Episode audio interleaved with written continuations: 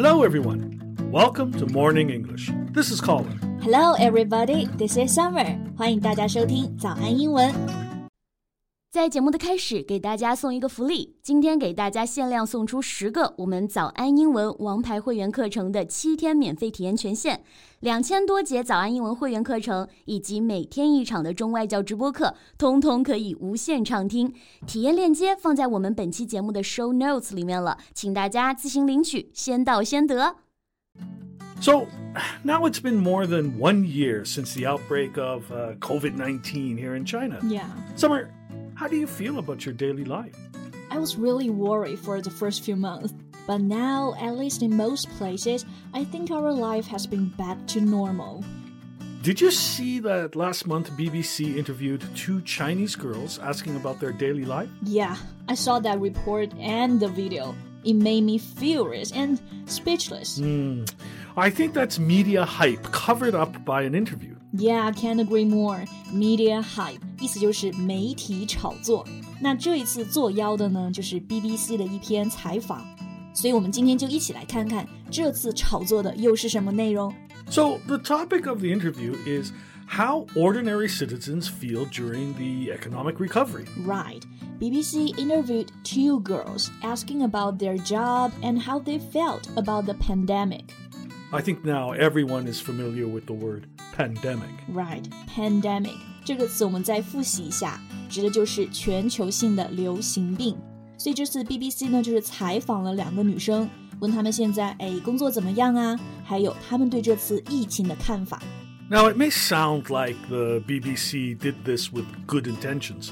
But then what these two girls had to say and what the BBC chose to report was just irritating. Right. When asking about the pandemic, one girl said she believes that China initially made a mistake and allowed it to spread. She also added that, of course, China should be sorry for this. Not only that, she also felt sorry for Wuhan's early mistakes. Mm-hmm. She said that China helped other countries and tried to, and I quote, make up for our mistakes. 哎，看到这个地方，我真的只想说一句 “excuse me”，就是采访里面啊记录了女生的各种歉意，说疫情的开始和传播都是我们错误，之后我们帮助其他国家呢，也是在弥补错误，make up for our mistakes。 Look, I think the bottom line here is no one or no country should be blamed for the start of a pandemic outbreak. Exactly. You don't need to feel sorry for having earthquake or a hurricane, right? But people should feel sorry for passing the buck and not doing anything to contain the spread of the virus. Right. Passing the buck 指的就是推卸这个责任，所以中国是不需要因为疫情的爆发向世界道歉，但是推卸责任、不采取行动来控制疫情，这个我觉得真的才是需要道歉的。 In summer, did you notice that the girl used we instead of I? Yeah. She said, as ordinary people, we are sorry for this. But the thing is, we are not sorry for this. That's her attitude, not ours. She can't represent billions of Chinese. Exactly. So that's why this interview made many people furious. 对，他们是代表不了我们的，那我们就可以说 they can't represent us。关键词就是这个 represent 代表。 Everyone knows that only two girls cannot represent the whole of China. The BBC also knows this. But they still report that, not just in print, but also in video. 对，当时看到这篇报道的时候，我真的还觉得有点奇怪啊，为什么 BBC 会登出这一篇一点深度都没有的采访？我当时还觉得是个假新闻，I thought this interview was fake。我就去官网搜原文，然后还去 YouTube 搜这个视频，结果发现这真的就是 BBC 的原话。 Yeah, so it's like I said at the very start.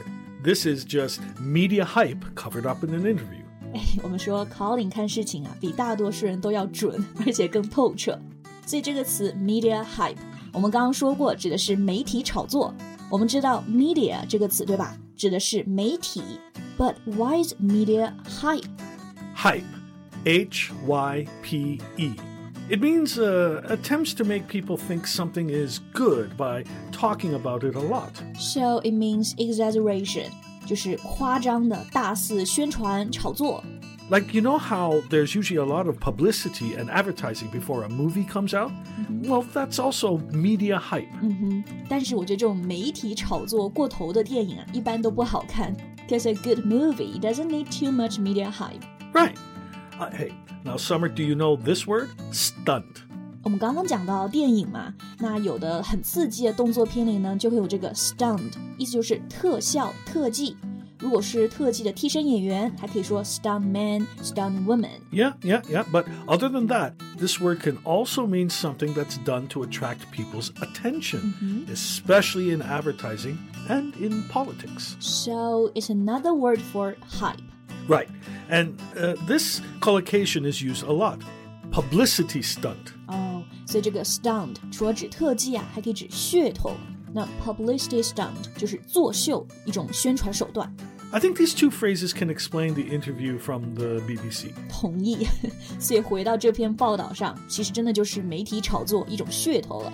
Media hype or publicity stunt，我们呢是用心无愧，毕竟我们是用事实、用数据、用行动在说话的。 Summer, did you know the time? I mean, uh, when this interview came out? Um, it's December the sixth.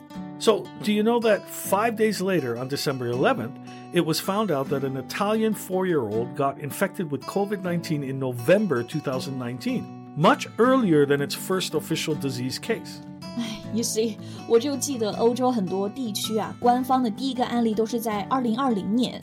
但是刚刚 Colin 的意思是，就是在一九年的时候，欧洲其实就已经有病毒在传播了，而且呢，这个受感染的还是个小孩子，a four-year-old kid。那这个小孩应该就很明显，他没有国外的旅行史，对吧？ No, no, no, no, no, no. Uh, the kid had no reported travel history. So, it advanced the beginning of the outbreak to uh, late autumn 2019. And actually, until now, the source of the virus is still unknown. Yeah, we know the first place where the virus got identified, but we're still tracing the virus's path. Yes, trace 这个词呢，意思就是跟踪、追踪。Trace the virus's path，追踪这个病毒的行径，就是 find out the source，找到源头。那现在其实关于病毒源头啊，还不能盖棺定论，所以我感觉这篇报道真的就是啪啪打脸，对吧？ 哎，考林，那么啪啪打脸，英文可以怎么说呢？ Oh, well, that's uh, such a slap in the face. 哎，非常贴切，打脸就是往脸上呼巴掌，那这个巴掌英文就是 slap。 Right. This word can be used as a verb, like uh, John slapped his wife. And now John's single. yeah. Or it can be used as a noun. John's wife gave him a slap. oh, such a slap in the face. So we can say that uh, the article about an Italian boy getting infected is such a slap in the face for the BBC. Right. But you know, one thing in the interview is actually correct and makes a lot of sense. Yeah, what is that? Well, it says that one year after the outbreak of the pandemic, China's economy has rebounded. Yeah, that's right. Maybe economy wise, there's no point in hyping. 所以这篇报道里呢，还是有真实部分的，就是说疫情过后，中国的经济又恢复了。 那这里的恢复用的就是 rebound。 If a ball rebounds, it moves quickly back away from something it just hit. Yeah，这个球呢从墙上弹回来，就可以说 the ball rebounded from the wall。 So we could also say prices or values rebound. 我知道这个词啊，还有个有意思的用法，它可以表示空窗期，情感上的空窗期。Like we say someone is on the rebound。 Right. Um, if you have just ended a relationship, that means you are on the rebound. You are waiting for the normality to bound back. 对，那说回这个经济恢复啊，还有一个词呢，也经常会用到，the word is recovery。 Yeah. While 2020 saw a hard hit economy in almost every country, it also witnessed economy recovery in China. Yeah, recovery is a noun here，这是一个名词啊， 它的动词形式呢是 recover，like our economy is recovering rapidly。 Thanks to people out there working their part during the pandemic, healthcare workers risking their lives, policymakers prioritizing people's welfare, the economy can recover rapidly and things can go back to normal. Yeah，所以说在疫情面前呢，行动啊才是最好的证明。那同时呢，感恩也是最长久的力量。So stay safe and stay strong. So that's all for today's podcast. Thanks for listening. This is Colin. This is Summer. See you next time. Bye. This podcast is from Morning English. 学口语就来早安英文。今天的节目就到这里了。如果节目还听得不过瘾的话，也欢迎加入我们的早安英文会员。 成为会员，您就可以无限畅听我们每天一场免费的中外教直播课，以及两千多节原创系统课程了。今天我们限量送出十个七天免费试听权限，试听链接放在我们本期节目的 show notes 里了，请大家自行领取，先到先得。